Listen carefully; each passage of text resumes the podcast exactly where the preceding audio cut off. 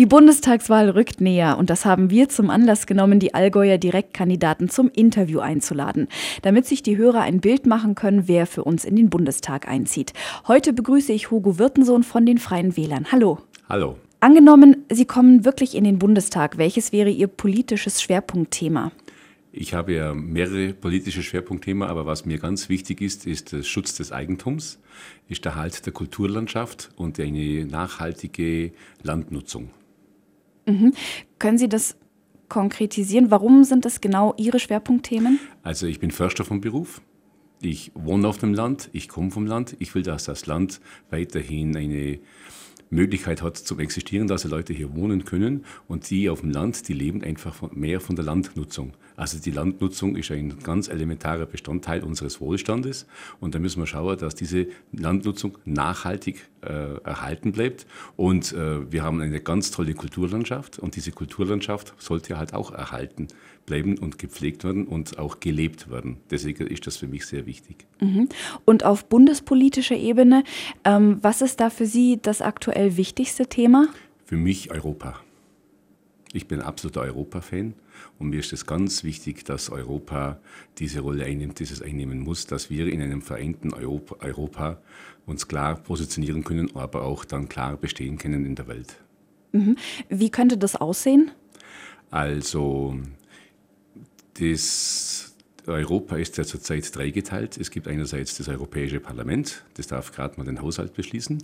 Dann gibt es die Europäische Kommission, die dürfen sich um sehr viele Kleinigkeiten kümmern. Und dann gibt es eben den äh, Ministerrat, wo die ganzen Regierungschefs der noch 28 Länder zusammensitzen. Und die sind diejenigen, die eigentlich im Endeffekt alles bestimmen. Und das ist für Europa nicht förderlich. Da stelle ich mir vor, dass wir uns schon langsam darauf hinarbeiten, auf gemeinsame europäische Ministerien wie zum Beispiel gemeinsame Außenpolitik, gemeinsame Sicherheitspolitik, die ja langsam kommt.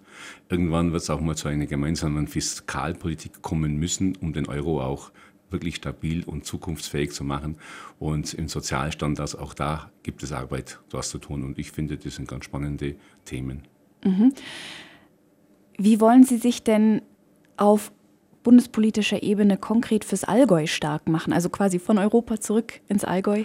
Also konkret fürs Allgäu äh, möchte ich natürlich so schauen, dass Allgäu überhaupt gehört wird in Berlin, dass man sich wirklich auch, oder dass ich versuche, diese Probleme hier, wenn man es gerade anschaut, diese ähm, Konzentration auf dem ähm, Sektor der Lebensmittel, das heißt, die ganzen Milchbauern hier, die müssen sich nur noch mit ein paar Einkäufern rumschlagen, die das Ganze beherrschen. Auch da, denke ich, ist es ein großes Thema zum Schauen, wie können wir Regionalität und wie können wir auch Strukturen hier im Allgäu erhalten, Kleinstrukturen, kleine Familienbetriebe bei den Landwirten oder auch bei mir beim Förster beim Wald.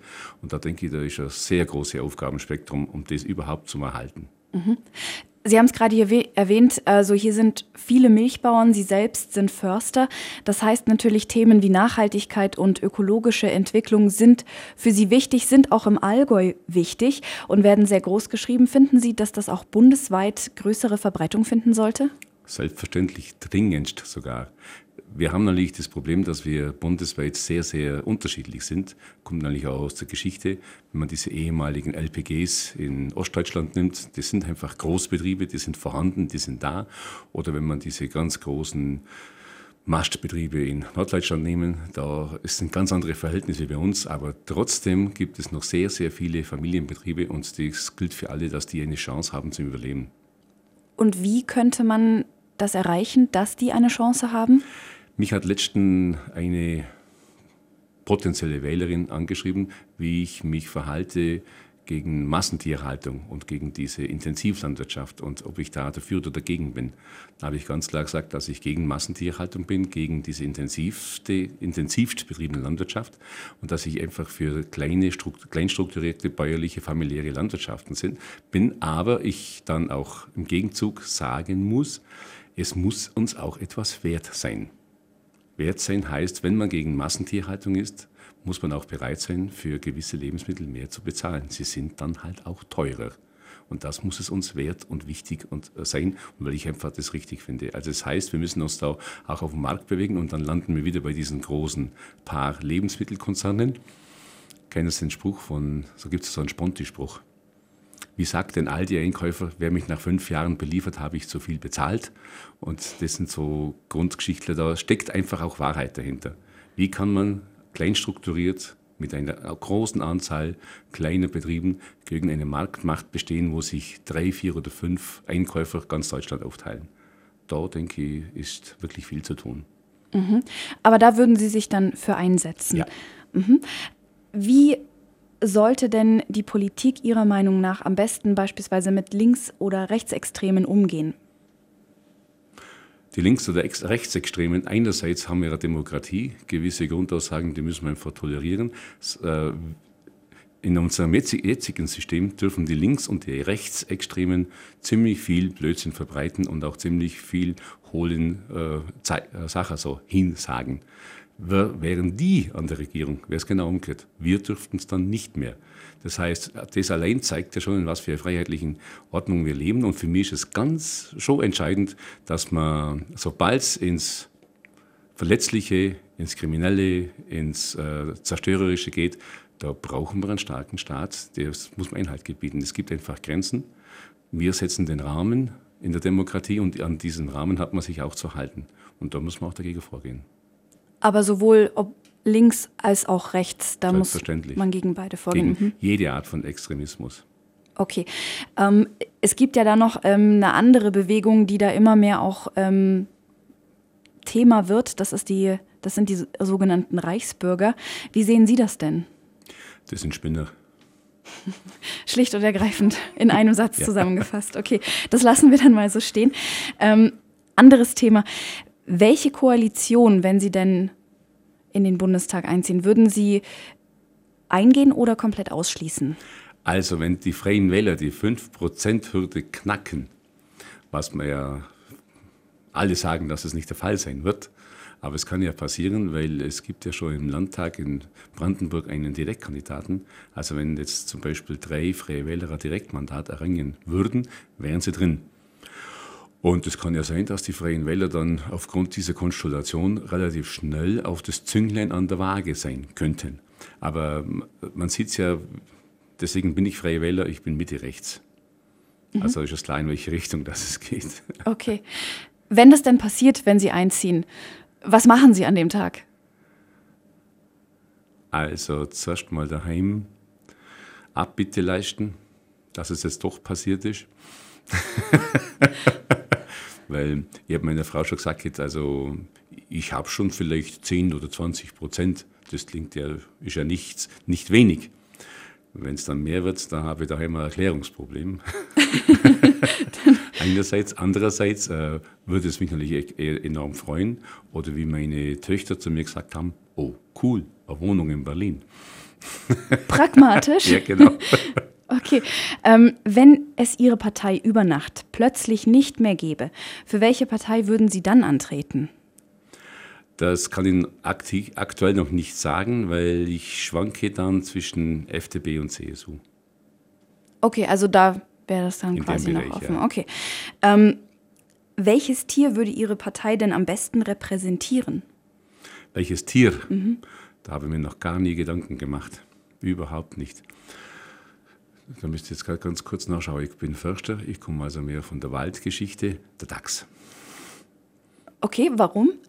Der Dachs ist einer, der unbeirrt ist, der gerade seinen Weg geht, der sich auch nicht so schnell einschüchtern lässt, der auch Einzelkämpfer sein kann und der auch mal Untergrundwühlarbeiten leisten kann, aber der sich auch immer bemerkbar macht, weil wenn man, man hört ihn äh, erst, bevor man sieht. Ah, okay.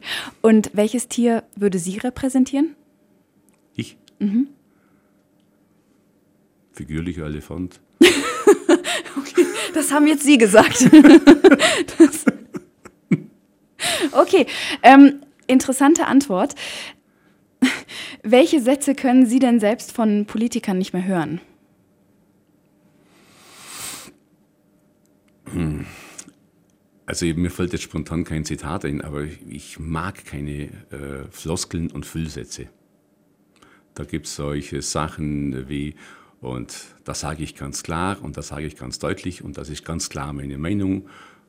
Das kann ich nicht mehr hören, diese Füllwörter und Füllsätze. Ich möchte einfach klare Aussagen. Mhm. Ja, ich habe schon gemerkt, Sie sind sehr direkt und Sie kommen auf den Punkt und möchten das geradeaus sagen, ohne Ausschmückungen.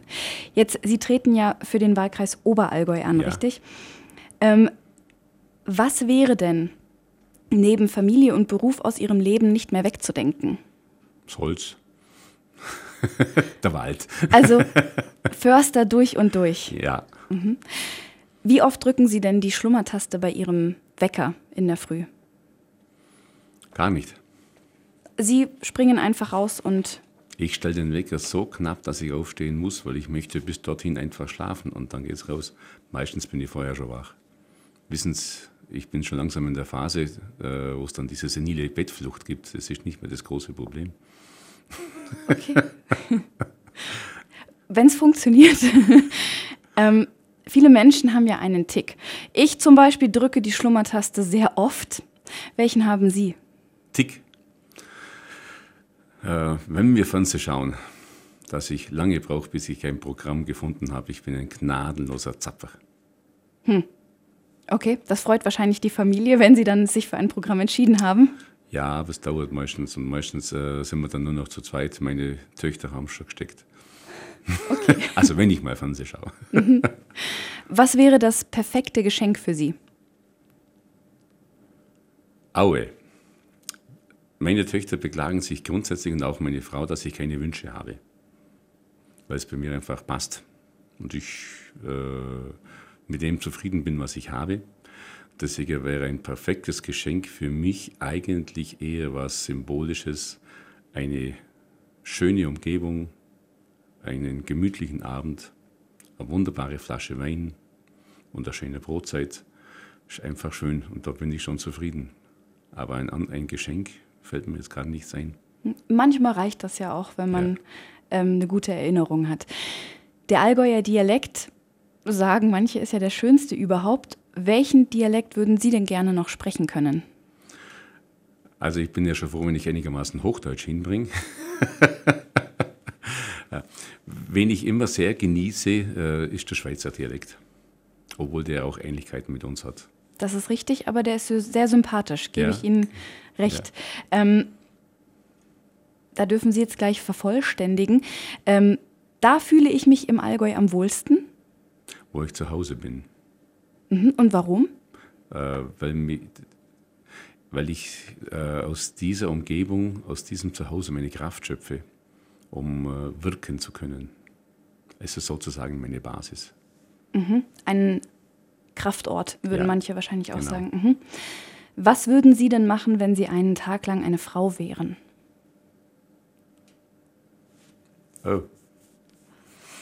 Schwierige Frage. Was würde ich machen, wenn ich einen Tag lang eine Frau wäre? Wahrscheinlich nicht shoppen gehen.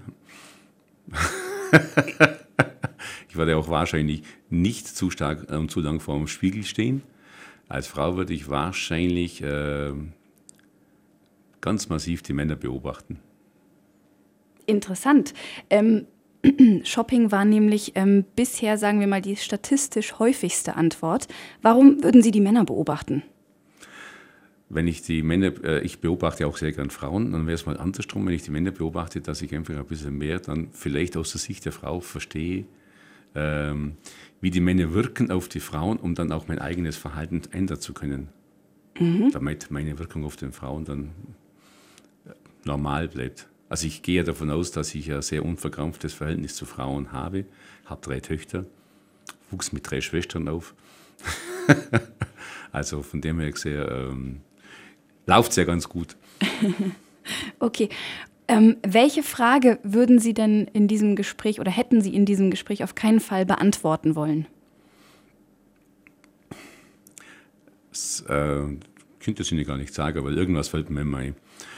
Aber was ich äh, massiv vermeide, ich werde manche Parteinamen nicht in den Mund nehmen. Okay. Dann vielen Dank. Wir sind am Ende angekommen. Das war die letzte Frage sozusagen. Vielen Dank, Herr Wirtensohn von den Freien Wählern für den Stimmkreis Oberallgäu. Wir unterhalten uns vom neuen RSA-Radio vor der Bundestagswahl mit allen Direktkandidaten und fühlen denen auf den Zahn, damit Sie dann auch wissen, liebe Hörer, wer da in den Bundestag einzieht. Dankeschön, dass Sie da waren. Ich bedanke mich, dass ich kommen konnte.